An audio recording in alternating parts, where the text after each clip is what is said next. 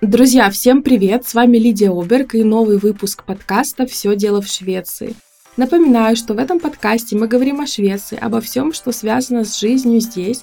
Также говорим об опыте тех, кто переехал, и приглашаю я также экспертов, которые помогают своими советами адаптироваться и принять эту страну. А возможно, кто-то поймет, что эта страна не для него, а, и выберет какую-то другую. А, ну, надеюсь, что такого не случится, вы все будете любить Швецию так же, как и я. Сегодня у меня в гостях э, Татьяна, семейный терапевт, которая помогает семьям с детьми, детям и подросткам адаптироваться к новым условиям. Она живет в Швеции, на юге, недалеко от Мальмы. Работает она по методикам системной и когнитивно-поведенческой терапии, по-шведски это КБТ, и также ведет группу поддержки англоговорящих семей с детьми и подростками, переехавшими в Швецию. Татьяна, привет, добро пожаловать в мой подкаст. Добрый день, Лидия. Спасибо за приглашение. Очень приятно участвовать в этом подкасте. Сегодня мы будем говорить о теме такой интересной, думаю, что актуальной для многих слушателей. Мы об этом еще в подкасте не говорили, а именно адаптация детей после переезда. А, часто можно услышать, что у детей все проходит быстро, в школе они быстро учат язык, и как-то им специально особо помогать не нужно. Но, насколько я понимаю, это не совсем так. Расскажи, пожалуйста, вообще, чем ты занимаешься, и вот эм, относительно детей, с какими запросами к тебе приходят? Ну, я занимаюсь, как э, ты уже упомянула, Лидия, семейной терапией, то есть это помощь родителям в семьях, когда есть какие-то проблемы, конфликты, плохое самочувствие эмоциональное, психическое и какие-то неурядицы просто, которые хочется решить и не, не удается решить, может быть, внутри семьи. Тогда люди обращаются за помощью. Что касается детей, то переезд – это, конечно, большие перемены, и не только для взрослых, но и для детей. Я соглашусь с тем, что ты сказала, Лидия, что для детей как-то проходит это, может быть, не так заметно и иногда быстрее, чем для взрослых, потому что дети в своем возрасте уже они ориентированы на адаптацию. Человеческий детеныш, он должен выжить и пережить, чтобы как бы стать сильным взрослым. Поэтому у детей адаптационная система, она довольно-таки развита, и у детей есть способности быстрее выучить язык, чем, может быть, даже у их родителей. То есть часто встречаешь, что дети уже из шведской школы приносят больше языка, чем родители, которые, может быть, учат его сами. Но э, мне кажется, что отметить нужно переходный период, именно когда случился сам переезд. Ведь переезд тоже случается по разным причинам. Это может быть какой-то добровольный выбор, да, переезд э, по поводу работы одного из родителей. Или просто как бы какие-то есть контракты. Могут быть другие причины, может быть какой-то вынужденный выбор, переезд или временный, или учеба. Тут у каждого довольно-таки все индивидуально. Поэтому то, что мы сегодня обсуждаем и говорим, тоже как бы средний такой э, по больнице, как говорят. Ведь в каждом случае все индивидуально, и поэтому, может быть, кто-то найдет какие-то да, подтверждающие факты в том, что мы говорим, а может быть кому-то покажется, но это не совсем я. Поэтому мы говорим в общем. Есть, конечно, индивидуальные факторы. Но и как у взрослых, так и у детей эм, появляются новые какие-то вещи в жизни. Новый дом, новое жилье, климат, э, новая школа, эм, отсутствие друзей или, может быть, какое-то начало в школе не очень удачное. То есть разные, или наоборот удачное. Все опять же зависит от эм, как бы личных характеристик каждого, личного характера и так далее. Эм, и так же, как и родители, может быть, есть какие-то сложности к адаптации, к культурным особенностям туда, куда попала семья. Ну, давай перед тем, как мы нырнем во все эти детали, э, давай немножко о тебе поговорим. Ты э, занимаешься терапией, э, ты в Швеции обучалась или у тебя на родине было, была тоже практика? Расскажи немножко об этом. Ну, на родине, то есть в Москве, в Москве, я из Москвы, я не живу уже с 94 -го года, потому что встретив mm-hmm. по работе своего, так сказать, будущего партнера по жизни, мужа, кто был и есть швед, Эм, так в течение 30 лет мы семья э, с двумя детьми, и мы переезжали довольно часто по его работе. То есть, э, как бы пожив немножко в Швеции, мы были и в других странах. И я вернулась в Швецию, наверное, лет 6-8 назад. Я получила диплом bachelor психологии в английском университете, а здесь я уже продолжила э, обучаться когнитивно-поведенческой терапии и системной. Дело в том, что в Швеции очень важно, и это как бы одно из важнейших условий, что э, люди, которые работают с людьми, профессии такие как, например, терапевт, должны иметь э, строгое образование. Есть легитимахон, есть определенные, так сказать, э, э, линии, э, как это называть, Министерства здравоохранения и соцзащиты. И все происходит очень строго в этом соответствии. Поэтому я решила получить это образование в Швеции, как бы чувствовать уверенность, что я работаю по тем же методикам, которые здесь приняты и работают. Отлично. Это тоже важно, я думаю, для многих, потому да. что нужно понимать шведскую систему, что, э, скажем так, требуется от ребенка, что ожидается от ребенка и от родителя, и не всегда наши психологи, которые не имеют здесь практики, а, могут понять, в чем это затруднение, например, в чем разница, и как направить родителей именно по шведской системе. А, ну, мы тоже об этом поговорим. Ну, расскажи, пожалуйста, э, что встречает семью и ребенка. Вот мы переехали, ребенок, ну, давай начнем, наверное, с ребенка школьного возраста. Это наиболее, наверное, такие э, самые частые клиенты, потому что ребенок уже более такой осознанный.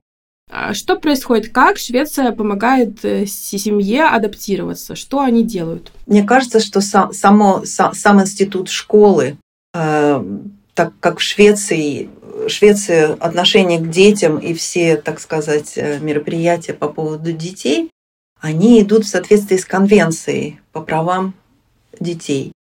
И это уже закон с Швеции с января, по-моему, 2020 года, да? Э, не знаю, Лидия, где-то да, да. Ну, недавно, да, да, недавно. И поэтому э, как бы даже школа, она является не только правом ребенка на образование, но и как бы эм, ребенок тоже должен ходить в школу, но э, школа должна обеспечить такие условия, чтобы ребенку было комфортно. И даже с точки зрения любой терапии, поведенческой или когнитивно-поведенческой, любое обучение оно возможно только при определенных благоприятных условиях. Мы это все знаем.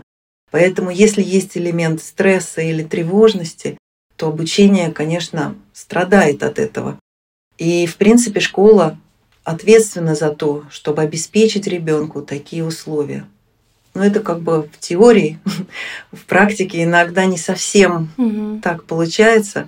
Но, в принципе, в школе для такого эмоционального или хорошего состояния, чтобы э, иметь возможность учиться, себя чувствовать хорошо в, в группе товарищей, во всяких мероприятиях. Существует, в принципе, у каждого ребенка ментор. То есть это, э, в принципе, наверное, преподаватель, угу. который чаще всего наблюдает и видит ребенка в течение дня, ученика, и имеет с ним несколько больший контакт, чем, может быть, другие какие-то учителя. Ментор обычно назначается или каждый ребенок, каждый ученик и родители знают, кто ментор. Это сообщается, мне кажется. Хорошо, когда ментор находит хороший контакт с учеником. Тогда, возможно, как бы в отношении, если есть какие-то хотя бы, они не должны быть глубокими, эти отношения, но все равно некое внимание, когда ментор следит за развитием и может а, в неурочное время побеседовать с ребенком и как-то контактировать с родителями. Угу. Дальше существует в каждой школе так, так называемая EHT, EHT, Elevhälsoteam. Обычно это группа специалистов, которые собираются регулярно, в зависимости от школы. Они собираются с регулярностью, может быть, раз в месяц, может быть, чуть реже. Э, туда входит, например, школьный психолог, который курирует. Обычно он не, э, не работает в школе постоянно, угу, а делит, угу. так сказать, свою, свою деятельность э, между несколькими школами. Но он э, отвечает как бы за какую-то диагностику или контакт тоже с родителями. Иногда бывает даже врач, скуллекарь или барнлекарь, детский врач, который э, участвует в этой команде. Угу. Дальше туда угу, может угу. обязательно входит, конечно, ректор или, как мы называем, заведующий учебной частью, битредан директор, эм, который ответственен, в общем-то, за э, состояние в школе социального климата и обучающего климата, так сказать. И э, туда входят также и специальные педагоги, как они называются, или специальные учителя, специал-педагог и специал-лärare. Это непосредственно люди, которые занимаются учеником, угу. если у ученика есть какие-то проблемы по обучению академическому, то есть делают какие-то определенные э, действия, чтобы ему было легче воспринимать материал, отвечать на материал, и это все обсуждается. Также в школе работает куратор, который тоже входит в эту э, э, систему. Куратор в основном не ведет, может быть, каких-то психологических бесед э, с ребенком терапевтических, но держит руку на пульсе. И какие-то мелкие, какие-то мелкие неприятности или что-то можно всегда, ученики знают, что можно прийти, побеседовать, или есть какие-то групповые конфликты. То есть куратор, в принципе, в обязанности входит все время держать руку на пульсе и предрешать, делать какие-то шаги перед тем, как какой-то конфликт уже взрывается. Вот. Это значит Элев Хельсути. То, то, те, те, кто встречают ребенка в школе. Ну, кстати, скажем, про куратора это э, чаще всего сусюнуом, то есть у него социологическое, социальное образование, социальная работа. Да. И, кстати, такие кураторы тоже есть в поликлиниках, э, и они могут э, ну, направить, да, куда дальше идти, если у взрослого в поликлинике, да, у ребенка да. в школе есть какие-то затруднения, опасения. И важно еще сказать, что все сотрудники школы э, имеют свои обязанности, именно это прописано в законе, а, сообщать, делать заявление о беспокойстве Уру Санмелан, если они э, считают, думают, подозревают вообще, если есть малейшая мысль о том, что э, с ребенком что-то не так. И я думаю, что многие родители этого боятся. Что ты можешь сказать? Почему мо- могут сделать? Почему может быть вот это заявление? Из-за чего? Это, в общем-то, очень актуальный вопрос, Лидия. То, что ты сказала, что многие боятся, потому что, мне кажется, этот страх mm-hmm. э, вызван призраком социальной служб, Куда идет этот Урус Анмелан? Если, например, преподаватель услышал э, на площадке при прогулке, что ребенок э, упомянул, что а папа меня стукнул. То есть э, такой преподаватель обязан по закону, как ты сказала, э, уже сделать заявление. Если они видят, что ребенок приходит не в той одежде, не по сезону, эм, разные носки, например, или ребенок постоянно забывает физкультурные какие-то э, физкультурную форму или что-то, то это тоже э, обязательно нужно сообщать, потому что эм, и сообщение тогда идет в социальные службы.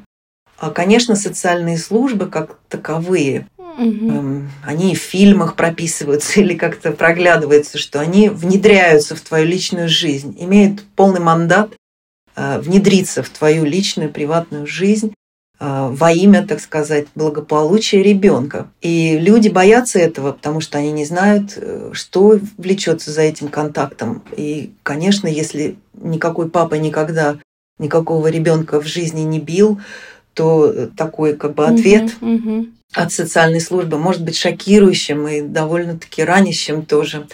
Но дело в том, что когда вот такой урусан мелан, то есть беспоко... Э, как заявление мы ее назовем, наверное, сообщение, заявление э, приходит в социальные службы, первое, что социальные службы делают, они встречаются с теми, так сказать, э, участвующими в этом инциденте. То есть с семьей, куратором и, и ребенком, конечно, слово ребенка в Швеции тоже имеет значение.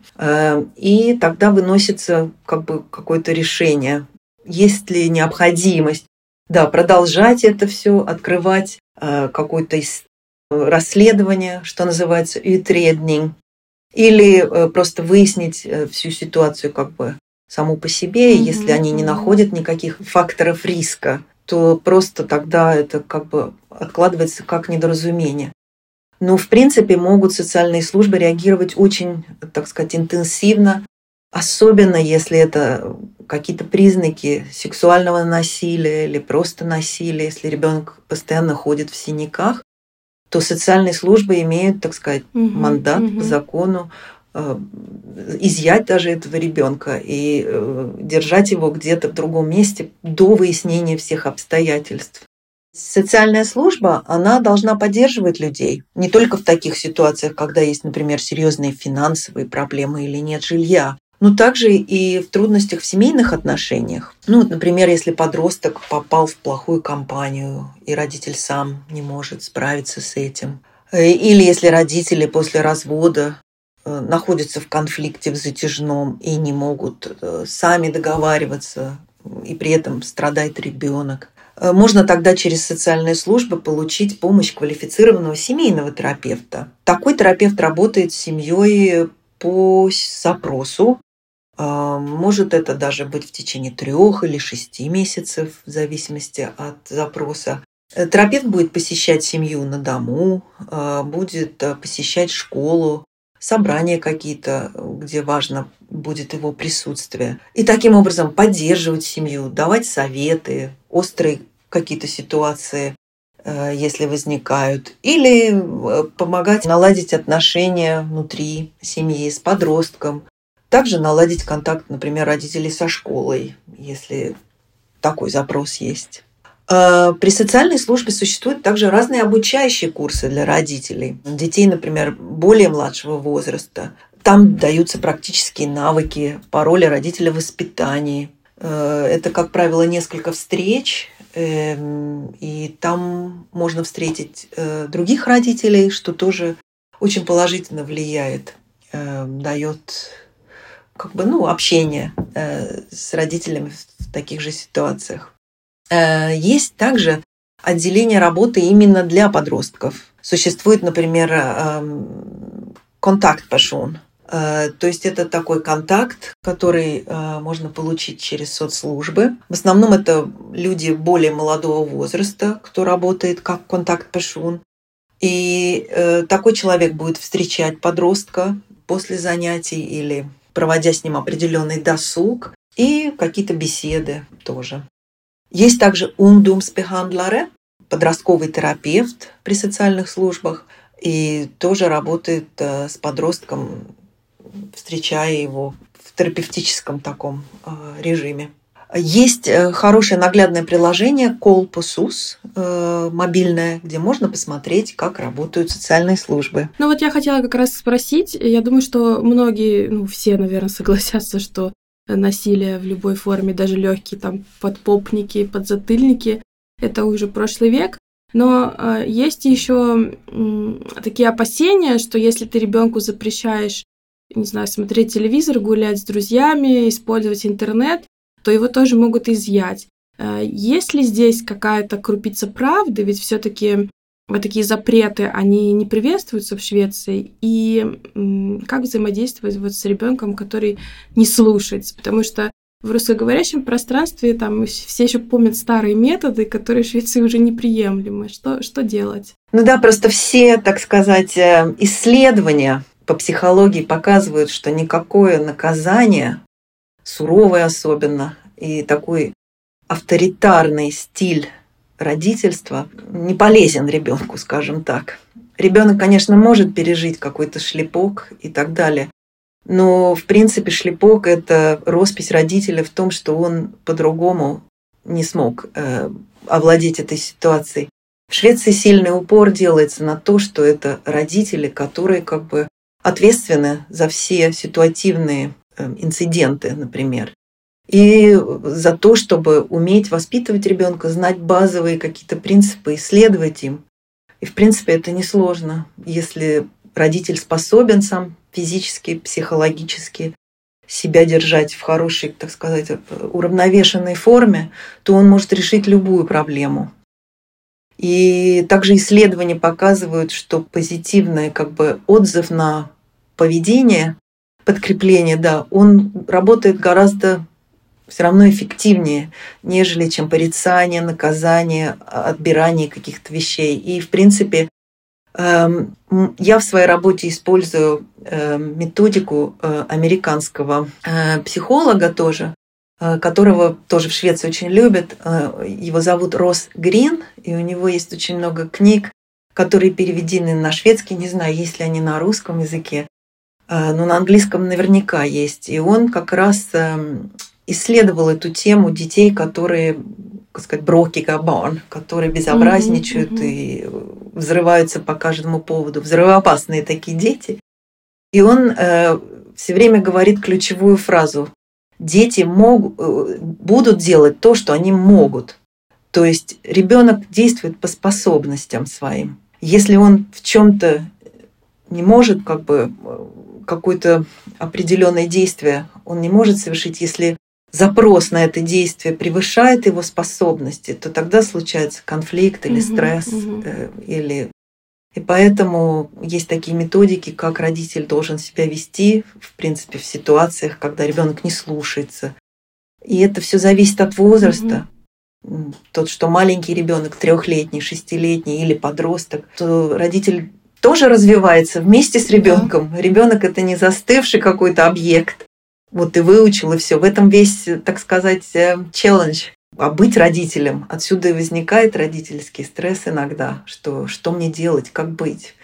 Вот, поэтому нужно, наверное, да. И часто переезжают с детьми, которые входят сейчас в подростковый возраст, 12, 13, 14 лет. Я так понимаю, что и без потрясений, как переезд, это сложный период, но именно в связи с переездом, о чем нужно думать особо, на что обратить внимание, какие факторы могут ребенка вывести из равновесия? Я думаю, что если это подросток, это, наверное, самый сложный возраст для переезда. Иногда, конечно, условия, условия переезда таковы, что он неминуем в этом возрасте, и приходится принимать это.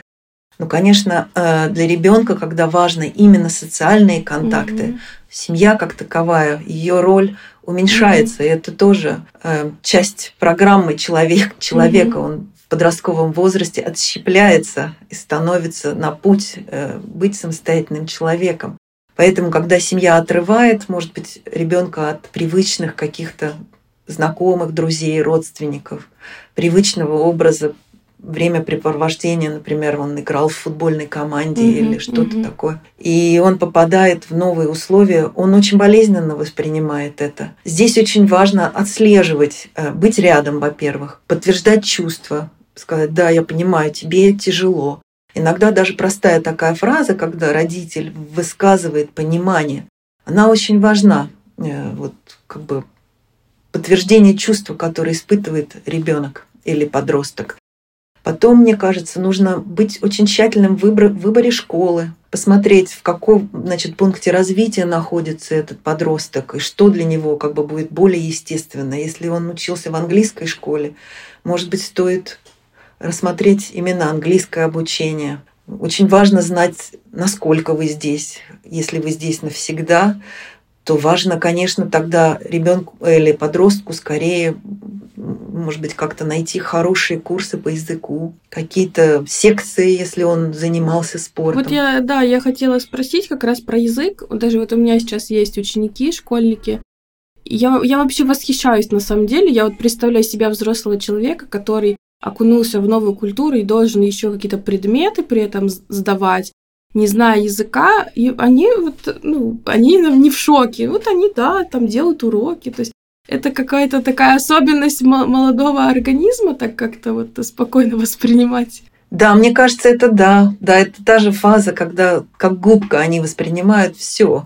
И, конечно, для них то, что для взрослого, может быть, уже взрослый озабочен более какими-то глубокими mm-hmm, вопросами, как профинансировать, Э, что дальше делать и так далее. То есть такие вопросы жилье, практические какие-то стирки, машины и угу. прочие э, закупки. Угу.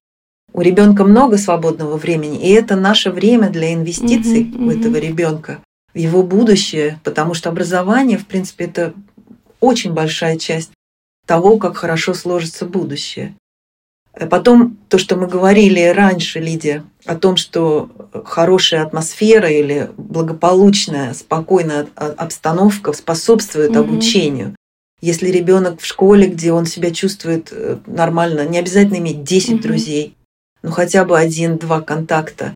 Иногда школы делают э, даже такие вещи, как это называется э, peer, наверное, как-то так по-английски, если сказать. Фадер это называется по-шведски. То есть э, в школе заранее уже, э, допустим, какой-то человек, который или какой-то ученик, который сам mm-hmm. хочет, э, встретит этого mm-hmm. нового ученика и покажет ему, где столовая. Потому что даже простой элементарный поход в столовую и mm-hmm. обед может обернуться очень сильным каким-то ну, скажем, таким стрессовым mm-hmm. фактором, если ты да, новичок. Да. Тем более ты новичок, ты не понимаешь языка, и кто-то, мало ли, есть всегда доброжелатели, скажем так, которые что-то там mm-hmm, скажут mm-hmm, или не mm-hmm. так посмотрят. И когда ты новичок, ты на все же реагируешь. Вот там посмотрели, это так сказали, mm-hmm. куда идти, налево, направо. Да, поэтому очень важно вот это вот первое такое, первые недели в школе, чтобы был либо ментор, либо вот этот человек, как какой-то определенный ученик. Пусть он не останется потом другом, но каким-то образом все-таки сделать это мягко. И в семье однозначно. Но это правило действует всегда, когда в семье есть э, э, такой фактор безопасности, да, это наша крепость какая-то, она и для нас. И во взрослом возрасте мы выходим в мир, там с нами случается что-то, мы там мамонта забиваем или что-то, ну, пример. Потом мы возвращаемся домой и набираемся сил, мы делимся своими чувствами, переживаниями, кто-то нас утешит, кто-то скажет, да ладно, кто-то просто выслушает.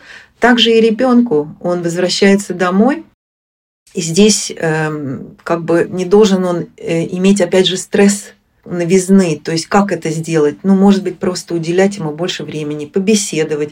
Даже если ты сам э, в каких-то мыслях о контракте на этой работе, у тебя что-то, стресс по работе, но все равно это как инвестиция в будущее все равно, поэтому стоит затормозиться или приготовить какую-то еду, э, которую ребенок очень любил на родине, например. Или поехать просто сказать, давай с тобой исследуем, вот есть такой район, а, давай посмотрим, может быть, там какие-то вкусные булочки. Ну, что-то позитивное, потому что нужно как бы в эту позитивную часть э, мозга ребенка как-то заглядывать больше, чем его ругать, Нужно ли настаивать, так скажем, подталкивать э, к общению, записывать на секции, кружки? Может быть, ребенок вроде бы с одной стороны не хочет, но э, нужно ли стараться ребенка заставить или как-то вот смотивировать на общение? Или он сам все-таки найдет друзей? Мне кажется, конечно, сложный вопрос вот так в общем ответить. Все зависит тоже от характера ребенка. Если этот ребенок очень стеснительный, ему нужно время какое-то на то, чтобы раскрепоститься. Может быть, сразу не, не стоит начинать с секций, если вы только приехали как бы или переехали. Дать время на какую-то адаптацию общую, я так считаю. А потом, если никто не будет заниматься чем-то без мотивации внутренней, мне кажется. То есть, если кого-то заставлять ходить на музыкальную школу пять лет из-под палки, сколько таких историй. У меня это тоже было. Я думаю, многие сейчас, да, вспомнили свою травму. Музы- да. С музыкальной школы, да. Поэтому как бы я считаю, что можно попробовать несколько, как бы сказать, а давай мы с тобой, вот есть вот такие-то варианты. Мы с тобой попробуем все, а ты потом решишь. И может быть что-то из каких-то, может быть, гимнастика не понравится, плавание не пойдет. А вдруг э, какой-то фридрот, э, такой спортивный, вдруг пойдет. И зависит тоже от коллектива, кто там угу, тренер, угу. как проходит. Эм, если ребенку некомфортно в среде новых девочек, которые как бы смеются, хихикают, зачем угу, его туда угу. заставлять ходить? Что из этого будет? То есть надо, мне кажется, все время как-то общаться и иметь обратную связь в любом возрасте. В таком случае ребенок научится вам доверять, э, открывать свои чувства что очень важно и в подростковом возрасте, когда это сужается до 2%, может быть, но эти 2% вот этой коммуникации в какое-то время, когда вы переживаете эту турбулентность э, подросткового возраста, вам очень помогут. Я вот как раз хотела спросить, что делать, если ты хочешь поучаствовать в жизни ребенка, там спрашиваешь, ну что там в школе, как там уроки, а ребенок говорит, да мама, да не лезь, да я сам, ну и вот не хочет делиться. Что делать? Может быть, просто подумать тогда, в какой момент вы спрашиваете, как, когда вы задаете эти вопросы. Если он только вот пришел, закрыл дверь и думает, ну все, я сейчас дома, сейчас я включу свой компьютер или я там съем какие-нибудь хлопья, и тут вы с вопросами, то, конечно, ему не до вас. Но, может быть, в какой-то другой, вот как раз то, что я говорила и подчеркивала важность того, что нужно уделять, если у вас даже несколько детей, именно индивидуальное время какое-то, или даже оно может быть и регулярное. Например, вот каждую, каждый четверг вы и ваш сын и по возможностям, конечно, едите там пиццу где-то или, ну, то есть это не обязательно должны быть какие-то навороченные события, а, но вы получаете какое-то расслабленное общение. Вы, может быть, едете вместе зачем-то куда-то в машине. И тут можно задать вопрос э, и сказать, а у тебя сегодня английский был? Да. Ну и как вот этот текст, который ты вчера сидел, корпел, как не пош... И так вот на ниточке навязывать дальше, без того, что вы стоите как бы как э, прокурор и спрашиваете, Допрос. чтобы это не чувствовалось. Поняла, поняла. И потом, мне кажется, важно похвалить усилия ребенка. Не сказать ему, то ты молодец, ты у меня умный, а сказать, о, молодец, а ты все-таки справился. То есть похвалить за какое-то действие, потому что тогда вы как бы не зациклитесь на том, что он умный, и он не будет чувствовать внутри, а я умный или уже не умный. А вы как бы вот более сосредоточитесь. То есть есть свои тонкости в этом тоже. Но мне кажется, надо всегда помнить, что нет идеальных родителей которые на пятерку с плюсом прям родители, и что достаточно для ребенка как бы вот это вот безопасное существование и коммуникация с ребенком, выражение любви, и тогда достаточно хороший родитель, есть такое понятие в психологии и в, фамиль, э, в семейной терапии. Достаточно хороший родитель. Ну, хотелось бы быть таким, конечно. А подскажи, вот еще я в твоей презентации здесь вижу такое понятие, как э, дети третьей культуры или вот что-то такое. Э, скажи, как правильно? Это называется по-английски, сейчас я не скажу, кто первый, который стал употреблять это название, но это возникло вот когда люди стали, так сказать, больше мигрировать и в течение глобализации, может быть, переезжать в зависимости от работы или смешанные какие-то браки. Называется Third Culture Kid – дети третьей культуры. Имеет, э, обозначает, что ваш ребенок растет э, не в той стране, не с тем языком, где вы сами выросли, то есть, например, кто-то родился в России, муж из Швеции, а ребенок вы, вы живете где-нибудь там в Италии или, я не знаю, в Швеции. То есть, э, может быть, даже вы не разговариваете со своим мужем на вашем родном языке. А ребенок растет в среде еще даже третьего языка. Может быть, даже уже не швед муж, а в Англии, допустим. Тогда у, у детей возникает ну, как сказать, они становятся более подвержены, наверное, эм, к более такому тревожному чувству собственной идентификации. Кто я, откуда я, где мои корни. Корни не такие, как бы, очевидные. Угу. Ну, наверное, это дети экспатов часто, которые переезжают. Да, угу, часто, угу. да. Да, это дети экспатов. И, в принципе, есть, конечно, в этом свои сложности, им сложнее, может быть, но есть очень позитивные вещи. То есть такие люди, они более открыты миру, они э, более толерантны ко всему, адаптируются легче к другой культуре, может быть, могут быть открыты к работе в, друг, в любой точке мира, любопытны к языкам, к культуре. Э, то есть они более как бы... Угу. Но это из плюсов, а, а из минусов это меньше, меньше триггет. Э, меньше уверенности в какой-то, да. Но еще в зависимости от того, конечно, насколько какой-то язык им э, ближе, какой язык родной в таком случае, материнский или отцовский, или, может быть, как-то с кем они себя идентифицируют. Это очень важно. Вот, например, в моей ситуации, мне кажется, Э, я очень часто возила и ездила с детьми в Россию. Эм, и хотя моя мама, например, совсем не разговаривала по-английски, ну, каким-то образом, значит, мои дети, как-то я им вложила что-то по-русски, общение у них было прекрасное.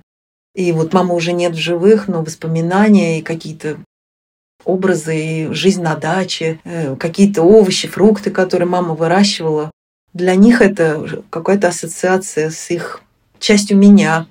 Я же не живу в России, поэтому как-то вот это оформилось во что-то, стало более конкретным, частью их корней. Э, шведские традиции тоже мы соблюдаем, потому что семья мужа отсюда, и как бы они встречали и своих дедушку и бабушку здесь, и очень любят всякие э, традиции э, Рождества, и приезжают с удовольствием домой. Ну, это красиво и уютно, да. И вкусно, да. Ну и поэтому, как бы, мне кажется, это дополняет и создает какую-то целостность их идентификации. Но часто бывают и моменты провалов, когда человек где-то, и, а кто я, и как бы сложности, может быть, восприятия других культур, mm-hmm. кто, например, не third culture kid. И, в принципе, также они, я, я смотрю, общаются больше э, с такими же, как они. А можно сказать, что это дети, которые не, не будут своими ни в одной из культур? Такой пессимистический взгляд. А это пессимистический взгляд, Лидия? Не знаю. Ну, кто, смотря кто что в это вкладывает. Мне кажется, мир такой. Да, но я не знаю, не могу ответить на этот вопрос однозначно, потому что мне тоже кажется, это зависит тоже от характера человека, от его включенности, наверное. Ведь такой, как сказать, эм, психическое, эмоциональное здоровье, да, психическое здоровье, оно определяется некоторыми факторами. И одна из них это включенность э, в общество. И ты видишь свои результаты своих каких-то трудовой деятельности или просто какой-то деятельности, она тебе приносит удовлетворение. Это не просто там общение, но какая-то самореализация. Uh-huh, uh-huh. То есть, мне кажется, человек, конечно, который, может быть, не самореализуется где-то, а чувствует себя на отшибе, то он и не делает никаких усилий, может, он пассивный, не может, как сказать, начать что-то и закончить. Будет одна ситуация. Человек, который как-то лягушка молоке или как то там взбивала масло, он будет иметь смысл жизни независимо от того, да, есть у него мне, какие-то личные планы, может быть. И в этом плане, мне кажется, эти дети больше открыты тому, что они ну, как бы, да, вот так. Э, ну, нет у меня там корней, я не в этой стране. Мне нравится этот ответ.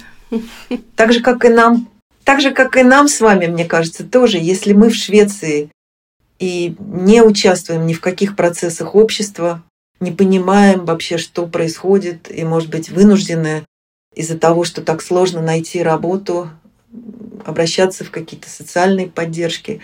Это не поднимает настроение, если месяцами не приходит ответ ни от одного работодателя. Конечно, человек э, имеет, вот как мы сказали, также культурные э, сложности в том, что в какой-то момент нахлынывает волна, да я здесь все ненавижу. Или, ну, бывает такое, это бывает, это тоже как бы часть... Э, часть адаптации. Ну, того, да, что и, ну, человек экс, экспат. Да, да. А, а какие признаки стресса у ребенка? Если ребенок не так много разговаривает, э, как родителю понять, что что-то неладно, если это подросток, например?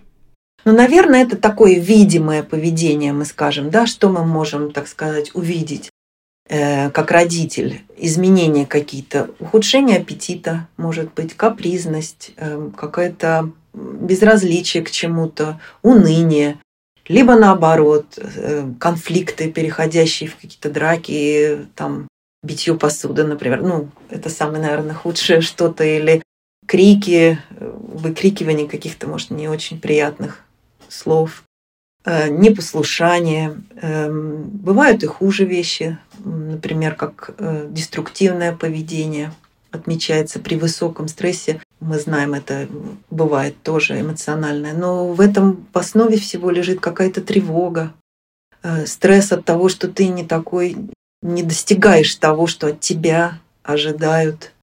Может быть, какое-то непонимание. Могут быть разные причины к такому состоянию. Ну просто ребенок сонливый, нет аппетита, поведение какое-то измененное, не хочет ничего эм, и так далее. Э, вот так, мне кажется, внешнее поведение. Ну, а есть ли большой риск у детей, ну, так скажем, на наших родителей попасть в так называемую плохую компанию? Есть у тебя опыт работы с такими детьми? Почему это происходит? Да, конечно риск попасть в плохую компанию, по-моему, есть всегда. И здесь как раз вот то, что мы говорили, отношения и открытое открытое общение, когда родитель присутствует как фигура, к которому, к которому ребенок идет. И если это строится с раннего возраста, то даже если подросток каким-то образом куда-то его занесет, он все равно чувствует, что он может прийти к своему взрослому и рассказать или посоветоваться. То есть он не живет как бы совсем скрытной жизнью. И диалог возможен, поэтому сохранение диалога очень важно. И, конечно, тут родитель эм, должен быть очень активным, если действительно очень плохая компания, где есть наркотики, угу, угу. есть какие-то странные телодвижения. Э, сейчас особенно во многих городах Швеции мы знаем, что происходит. Угу. То здесь нужно активно, так сказать, участвовать. И если мы возьмем семью как систему, да, она внутри себя, то есть еще система как бы вне, мезо такая, система, и туда входит и школа, и какие-то социальные контакты ребенка.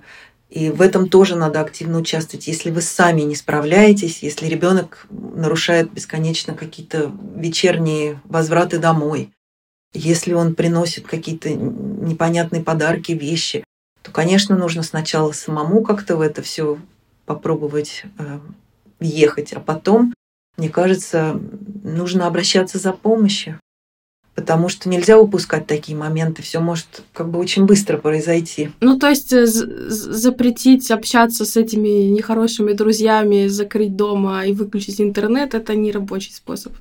Э, если это, как сказать, вообще должны быть какие-то правила совместного проживания и существования в семье. И у каждого подростка должно быть представление о том, что от него родители ожидают, и э, какие вообще грани нельзя переходить. Потому что мы считаем всегда, как сказать, свобода э, под ответственность.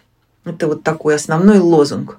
Чем больше ты проявляешь ответственности и показываешь мне, что ты действительно отвечаешь за все, что мы с тобой договорились, тем больше свободы, тем больше я тебе доверяю следующий шаг и следующий шаг. Например, если э, у ребенка был, было время в 7 часов, ты дома вечером. Если ребенок так приходит, э, не знаю, в течение трех месяцев, потом просит, а можно я приду пол восьмого? Uh-huh, uh-huh, Можно сказать, да, я вижу, что ты uh-huh. никогда не нарушал.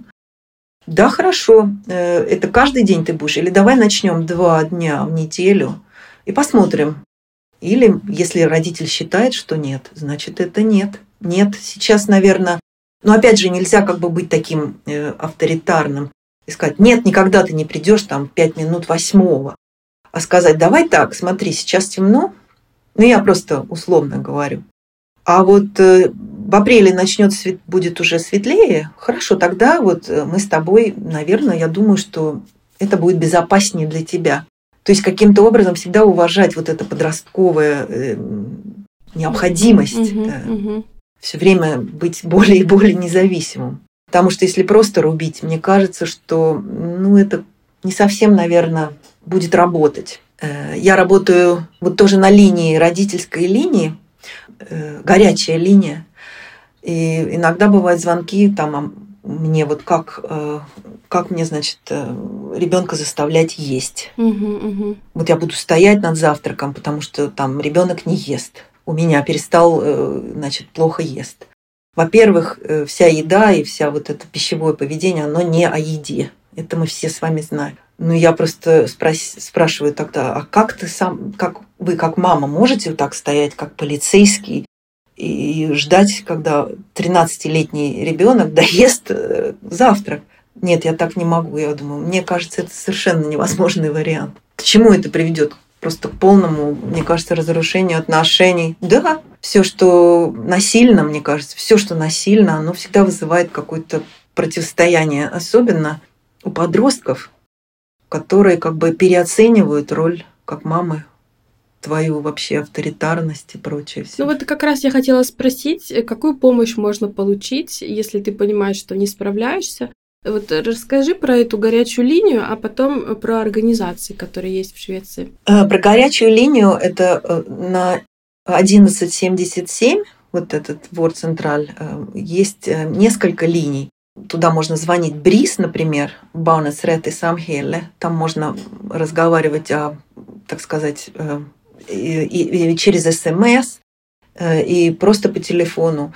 Для себя какие-то первоначальные вопросы уяснить. Так, также mind.se, вот там, где я иногда тоже участвую, э, мне кажется, что, я не знаю, есть ли там линия на русском языке, к сожалению, и даже на английском, потому что в основном работаем на шведском.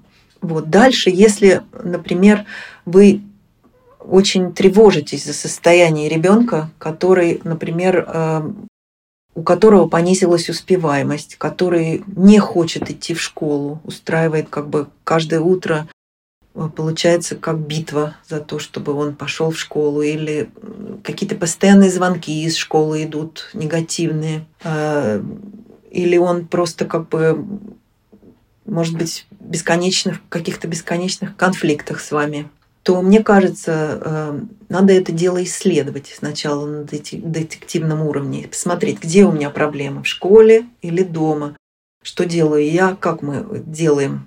Первое, что я посоветую, это сделать такие стабильные как бы рутины, мы назовем их э, распорядок, структуру дня. Потому что дети очень чувствуют себя наиболее комфортно, когда есть эм, определенная, предопределяемая такая структура, которую можно предвидеть. Например, приблизительно мы, каждое утро у нас выглядит так. Э, мы приблизительно ужинаем в 7 часов, или мы до ужина каждый там, день ходим на прогулку.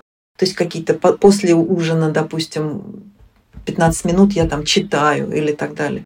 В маленьком возрасте, например. Э, то есть какие-то определенные структурные вещи, которые текут сами по себе. И они как раз и создают это спокойствие и чувство безопасности для ребенка в доме. Иногда эти структуры отсутствуют. Это в некоторых семьях бывает так, что просто полный хаос э, бывает. И, конечно, ребенок на это реагирует в свою очередь тоже. Он не может собраться, сосредоточиться. Он не взрослый человек. Мы же знаем, что психика развивается чуть ли не до 25 лет вместе с с мозговой структурой, поэтому мы отвечаем за ребенка. И если ребенок кричит и плачет, и он не может что-то сделать после какого-то тяжелого дня, надо спросить себя, а сколько ему пришлось напрягаться, и разумно ли то, что я требую сейчас, чтобы он... Ну, а если сам не справляешься, куда мы обращаемся тогда? Э, если сам не справляешься, то в зависимости от сложности, конечно. Если это проблемы в школе, можно поговорить в школе с куратором, может быть, даже с медсестрой, иногда медсестра, которая встречает ребенка до каких-то прививок или угу. что-то еще, может тоже на угу. что-то обратить внимание. С ментором поговорить. Э, если у ребенка проблемы, он не справляется с заданием, есть какие-то у ментора или у куратора, например, э, предположение, что у ребенка есть э, проблемы с концентрацией, например, или дислексия, то тогда нужно обращаться, наверное, следующем, по следующему шагу, например, есть Ban and Ungdoms психиатрии, что сокращенно называется БУП. И там тоже есть несколько подразделений, и линия входа в БУП, может быть, немножко варьируется э, в разных э, муниципалитетах, угу, угу. но в основном это фершталиния, первая линия, или In. Обычно это такая первая первый телефонный контакт, когда вы рассказываете о своих проблемах, и они уже делают заключение угу. из ваших, э, они с вами беседуют. Там люди все, так сказать, с таким специальным образованием, чтобы понять, насколько какая требуется помощь. И они уже вас тогда направляют. Либо дальше в БУП вас записывают уже на следующую встречу, либо рекомендуют что-то еще. Помимо БУПа, конечно, если в школе реальный какой-то буллинг, или ребенка действительно как-то там обижают, или есть конфликты какие-то, то, конечно, это ректор в школе, к которому надо обращаться. Или есть различные другие организации, которые занимаются, или там, например, школьная инспекция. Если вы чувствуете, что от школы, независимо от того, как долго и как интенсивно вы туда обращались, ничего не меняется, побои продолжаются или какие-то там обиды опять, или то вы идете дальше. Вы должны решить эту проблему вплоть до того, чтобы школу поменять. потому что обучение, как мы сказали, оно должно проходить в благоприятных условиях. Ну, важно еще отметить, что и ребенок тоже сам может обратиться за помощью, и не всегда родитель будет об этом знать. И в Швеции это нормальная практика. Ее, кстати, тоже часто боятся. Ну вот, например, есть ungdomsmottagning. Э, расскажи, пожалуйста, что это такое? Нужно ли родителю бояться того, что ребенок обращается за помощью без э, того, чтобы родитель об этом знал? Да, Ungdomsmottagningen э, имеет такую, э, как сказать, страничку в интернете, где просто масса всякой информации. И я не знаю, иногда кажется даже, что слишком много информации какой-то определенной. Из моего опыта э, с теми, с кем я, так сказать, э, кого я сопровождала в Ungdomsmottagning, все получили очень квалифицированную помощь там. И э, дети, конечно, могут сами звонить и в БРИС, и, и в социальные службы. И как бы слух, слухи разносятся, некоторые дети злоупотребляют такими вещами, потому что они имеют неверное понятие о том, о последствиях такого. И бывает так, что кто-то ну, звонит и говорит неправду, например, о том, что дома существует то-то, то, надеясь, что куда-то там он переселится и будет более самостоятельный в данный момент, отделиться от родителей.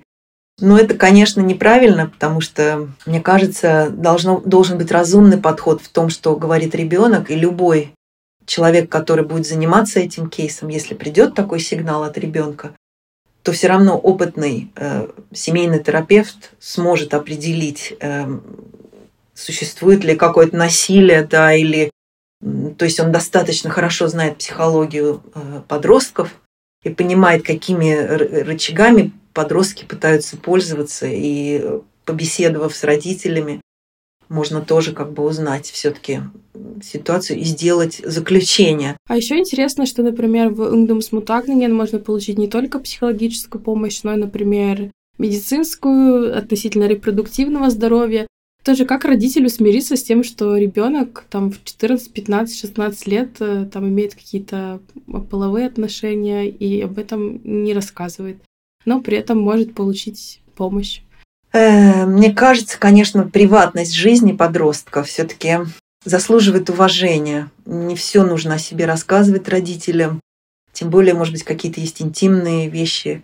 Ребенок должен все равно пережить сам какие-то ситуации. И, на мой взгляд, наличие такого э, да, юношеского вот этого э, клиники, как бы мы ее назовем, где есть действительно люди, тренированные о том, как проводить беседы, у них постоянно идет хандледнинг тоже, то есть супервизия с, с психологами.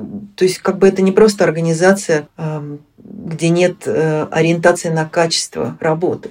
Оно есть, и они следуют последним всем. Так лучше, мне кажется, что такой ребенок придет туда и сможет э, без каких, какого-то стеснения, может быть, даже просто рассказать что-то и получить помощь, даже если ему выдадут презерватив. Естественно, что если какие-то отношения возникают, э, которые как бы нарушают закон, скажем, например, 14-летняя девочка общается с 19-летним, конечно, это э, такой прецедент, который эм, повлечет за собой другие эм, действия.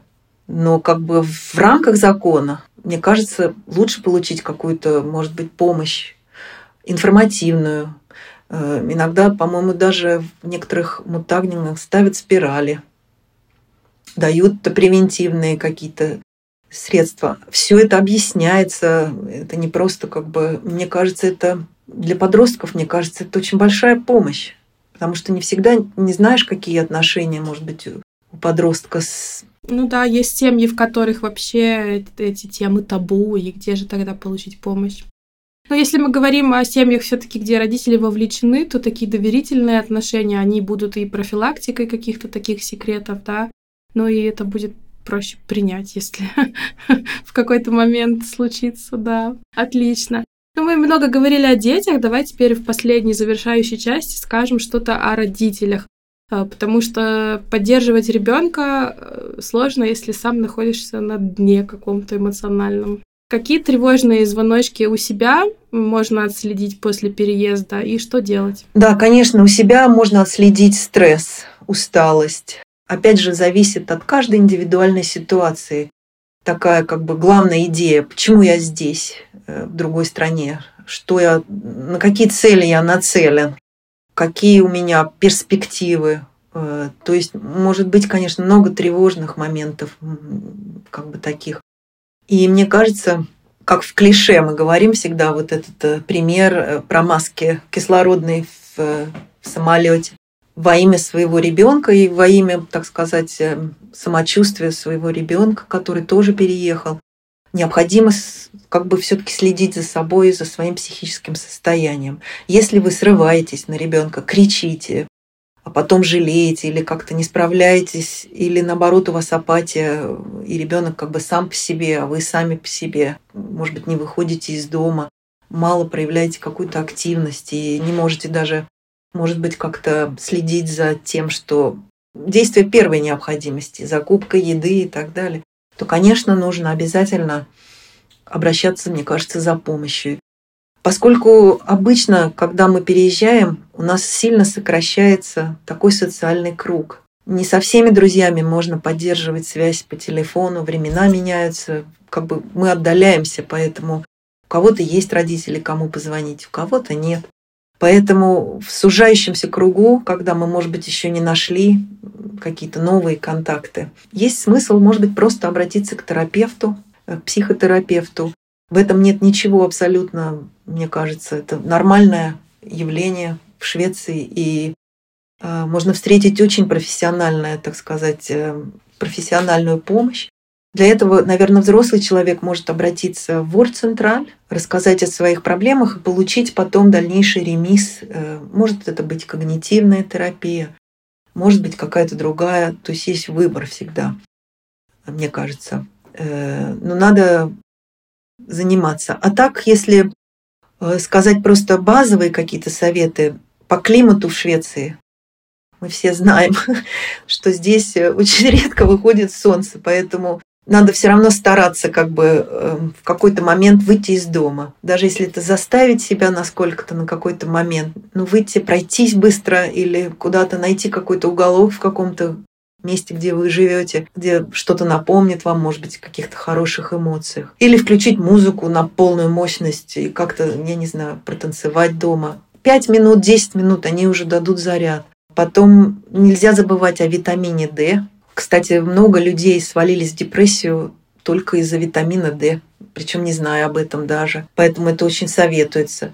Потом искать и все-таки как-то не терять надежду, чтобы найти каких-то не единомышленников, а людей, с которыми можно просто пообщаться в свободное какое-то время. Эм, может быть, в таком же положении, как вы. Может быть, это через SFI. Может быть, это куда-то вы еще пойдете, где-то, может быть, заняться каким-то трудом, если нет работы на волонтерской основе. Можно организовать даже свой кружок. В Швеции есть большая сеть так называемых студиефербунд, э, ну, некоммерческих организаций, в которых можно просто прийти и сказать, я хочу сделать кружок угу. по вязанию там, или аппликации. Это будет, скорее всего, безвозмездно, но они смогут предоставить, например, а, помещение. Mm. То есть всякая такая инициатива mm-hmm. приветствуется, да. Супер, да, я не знал. Отлично.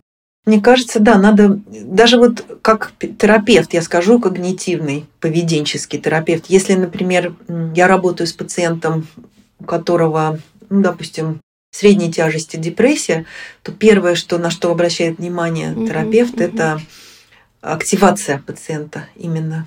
Пусть это даже пять минут выйти на улицу, но весь этот процесс там одеться, выйти, с этого начинается с малого, потом mm-hmm. называется это по-шведски beteende activering, то есть э, это как через тело, через физические поведения влить в себя энергию, какие-то более позитивные мысли. Мне кажется, это очень важно. Ну, а как получить помощь через тебя? Расскажи, пожалуйста, немножко о своих услугах. Я как бы работаю эм, во многом по заявкам социальных служб.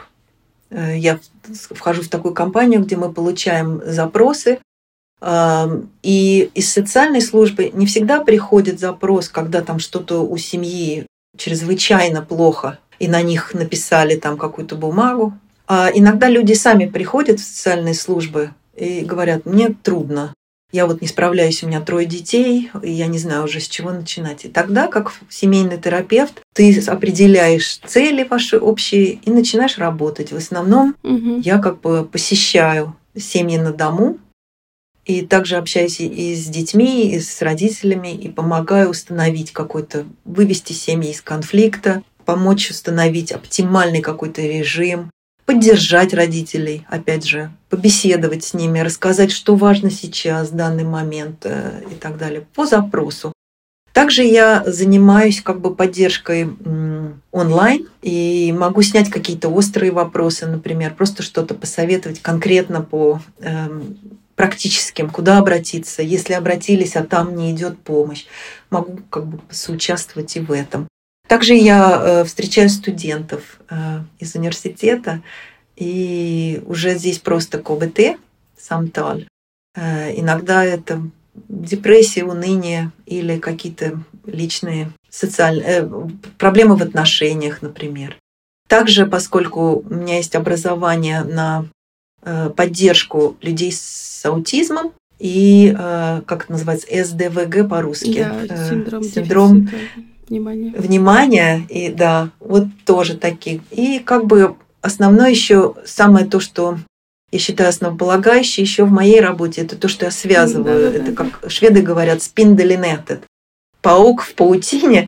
Э, это школа, например, БУП, и как-то все это связать, чтобы это вдруг заработало и сдвинулось, действительно дало какой-то качественный шаг. И я могу сказать, что иногда беседы с каким-то ментором, который не понимает проблем ребенка или не совсем адекватную выбрал стратегию э, в отношении ребенка, тоже можно выровнять и таким образом получить результат, что ребенок mm-hmm, начал mm-hmm. ходить в школу с другим настроением. Еще в Швеции есть проблема такая, которая больше еще разрослась во время пандемии. Э, это называется ну, не очень хорошее слово, наверное, хеммаситтеры. Сидельцы дома. Это дети, которые застревают... Да, мы теперь надо называть это как бы проблемные э, пропуски школы. То есть, как мы говорили, э, школа – это обязательное что-то да, в Швеции, и э, нельзя без причины отсутствовать в школе ребенку больше двух недель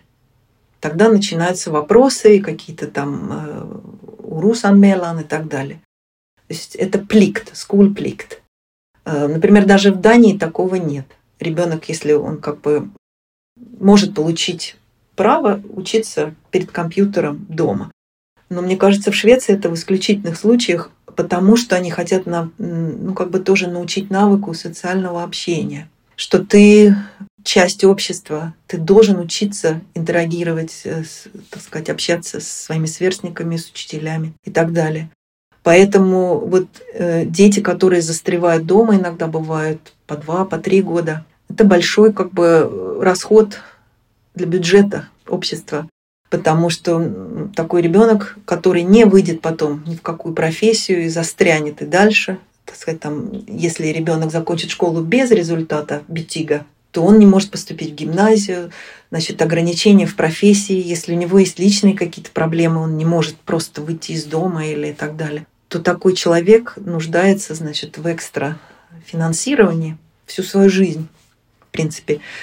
Поэтому мы работаем превентивно, и это был как бы моим тоже такой спецкомпетенс, что угу, называется, угу вытаскивать. Очень интересно, да. Э, нелегкая эта работа. Из болота тащить бегемота, как говорил Корней Чуковский. Но всегда надо встать на перспективу э, и понять перспективу человека, который для э, это тоже страдание, это не просто как бы весело, весело дома время проводить угу. с компьютером. Ну, мы оставим все контакты и также приложим организации, которые мы упоминали. И если наши слушатели э, почувствуют, что им нужна помощь, они могут к тебе обратиться, правильно? Да, хорошо, Лидия, конечно. С удовольствием, да. Мы с тобой э, обсудили много аспектов, но мне кажется, еще столько же можно обсудить. Возможно, мы еще запишем подкаст. Ну а сейчас переходим к самому последнему вопросу для всех гостей. А нравится ли тебе жить в Швеции? Почему да, почему нет? Не знаю, мне кажется, уже такая сила привычки за столько лет. И все-таки в Швеции у меня больше корней, наверное, чем где-либо еще. И я считаю, что многое для меня стало более интересным, наверное, и дало самоотдачу вот из-за самореализации, из-за того, что есть коллеги, есть какие-то люди для общения, есть интерес. Э, я получаю результат от своей работы, который приносит большую пользу обществу. Я поддерживаю людей эм, в их как бы жизни, работе. Сейчас ну, нелегкое время, мы скажем так, оно не самое радужное, радостное настроение, как может быть у всех. Поэтому я считаю, что моя работа э, несет для меня большой смысл и, в принципе, нужна людям. В том смысле, я люблю работать с людьми, и всегда как бы это было моим интересом. Поэтому, если так ответить, да, э, я, наверное, хорошо себя чувствую в Швеции. Вещи некоторые мне импонируют. И в моей работе это качество труда, профессионализм людей, которых я встречала, психологов, каких-то супервизоров, когда я училась э, КОБТ. Я просто как бы очень с большим уважением отношусь, отточена всегда как бы компетенции у женщин э, и у мужчин, которые работают в этой отрасли. Мне нравятся коллегиальные отношения. Угу, угу. Шведская система, да. Да, можно как бы, она как бы равная какая-то и всегда с уважением. Может быть, просто так я... Это мои личные какие-то качества, которые, наверное, отозвались. Потому что есть какая-то деликатность, mm нарушение границ э, друг друга. Мне это импонирует очень, когда можно выразить какие-то вещи более спокойно и держать себя как-то ну, в каких-то рамках, наверное. Мне нравится эта мысль, да. Ну, конечно, здесь, Лидия, тоже есть, эм, что, может быть, как-то мы привыкли сближаться более эмоционально с людьми, да, мы более какие-то русские какие-то корни, если у нас, то мы более открыты, как-то переходим на чувства, может быть, рассказываем о себе что-то более глубокое. Ну, наверное, этого нет. И в коллегиальном мире, может быть, это и хорошо. Широта души. Ну, чувствую в себе тоже, наверное, что она как-то сузилась. А может быть, это просто возраст. Но мне нравится мысль, э, мне нравится мысль о том, что самореализация, она поможет чувствовать себя хорошо в любой стране. И, конечно, язык, раскрывает общество однозначно по-новому. То есть ты больше понимаешь и готов принять его. Однозначно, да, я согласна полюбить. с тобой. Спасибо большое за интервью. Э, все слушатели, Спасибо идите, тебе. пожалуйста, в описание, э, берите нужную информацию. Ну и встречаемся в новых выпусках. Таня, пока-пока. Пока-пока.